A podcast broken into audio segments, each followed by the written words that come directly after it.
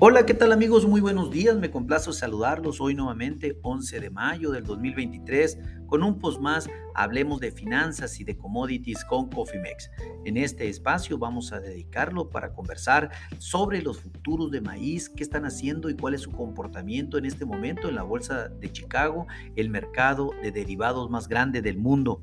Déjenme empezar indicándoles que en este momento los futuros eh, de maíz a julio están cayendo 11 centavos por buchel esto pues eh, prácticamente se incrementó la caída dado que el mercado había estado entre 3 y 5 centavos a la baja, así es como aperturó el mercado sobre todo en el overnight y en la apertura eh, muy temprano este día. Y pues realmente sí ha estado bajo presión debido al gran ritmo de siembra en, en los Estados Unidos en el cual pues tendremos el próximo reporte el próximo lunes por parte de Luzda, pero pues realmente lo que ha estado pesando y lo que pesó ahorita media sesión es que eh, el CONAP, esta agencia de agricultura de Brasil, informó que incrementó el estimado de producción de maíz para este ciclo a 125.54 millones de toneladas de 124.88 millones de toneladas del mes pasado.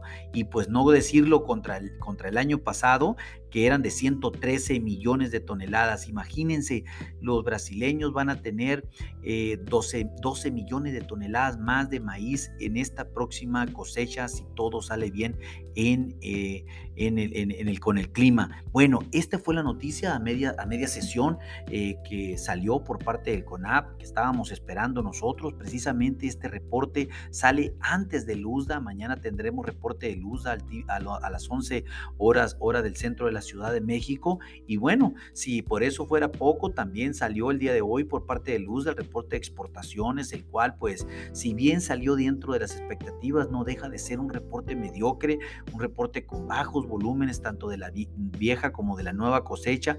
Eh, al final, pues todo se juntó para el maíz en este momento y pues realmente eh, tenemos ahorita, lo tenemos ya pues en, en en 5.83 centavos por bushel, que no, si bien no ha sido los bajos eh, totales, pero sí ya representan un dato eh, pues prácticamente por debajo de pivot que platicaremos un poquito eh, más adelante. Bueno, el clima pues resulta, continúa siendo favorable tanto para la siembra como para el desarrollo de lo que ya está sembrado, porque hay algunas zonas, sobre todo en la parte norte del cinturón del maíz, donde ya se sembró y empezó a caer humedad, y eso pues también ha sido muy, pero muy favorable para eh, el maíz, lo cual pues es un tema eh, bajista en términos eh, económicos debido a que pues no hay riesgo por el momento para no solamente para el ritmo de siembra sino para el desarrollo de cultivo.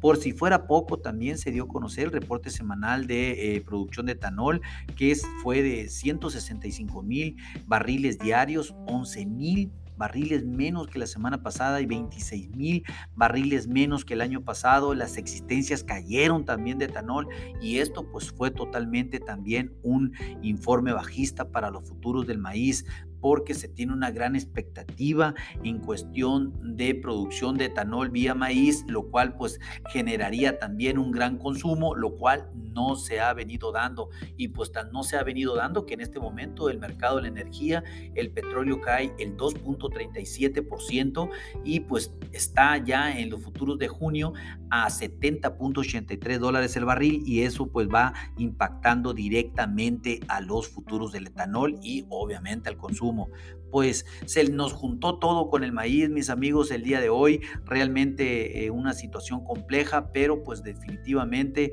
eh, de corto plazo, totalmente bajista y Vamos a ver qué nos eh, depara eh, el destino la próxima semana. Sin embargo, pues sí es determinante poder eh, decirles que la tendencia, pues ahorita de corto plazo bajista para el maíz, sin lugar a dudas. En el tema del informe de Luzda para el día de mañana, esperamos existencias finales de este ciclo.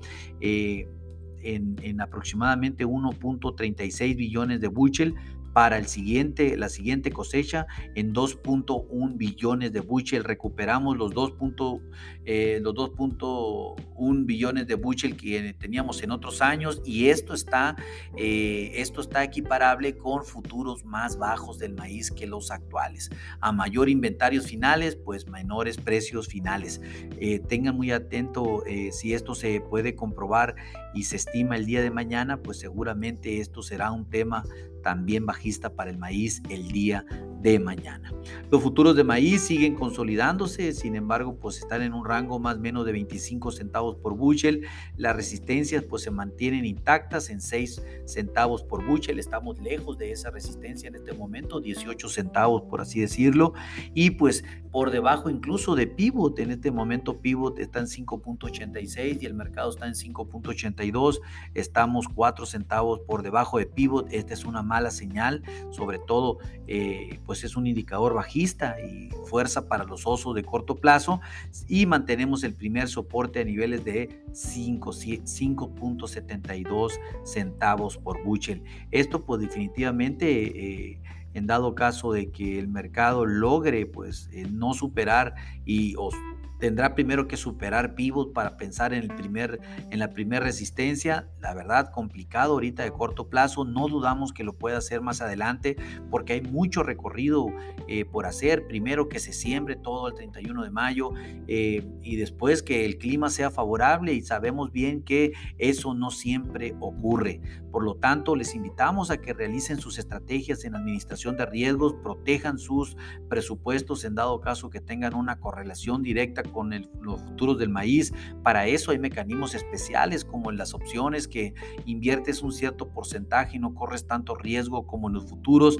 Pues si no tienen y desean tener una estrategia, pónganse en contacto con nosotros en info.cofimex.net o bien por medio de este podcast y con gusto podremos desarrollarles un traje a la medida.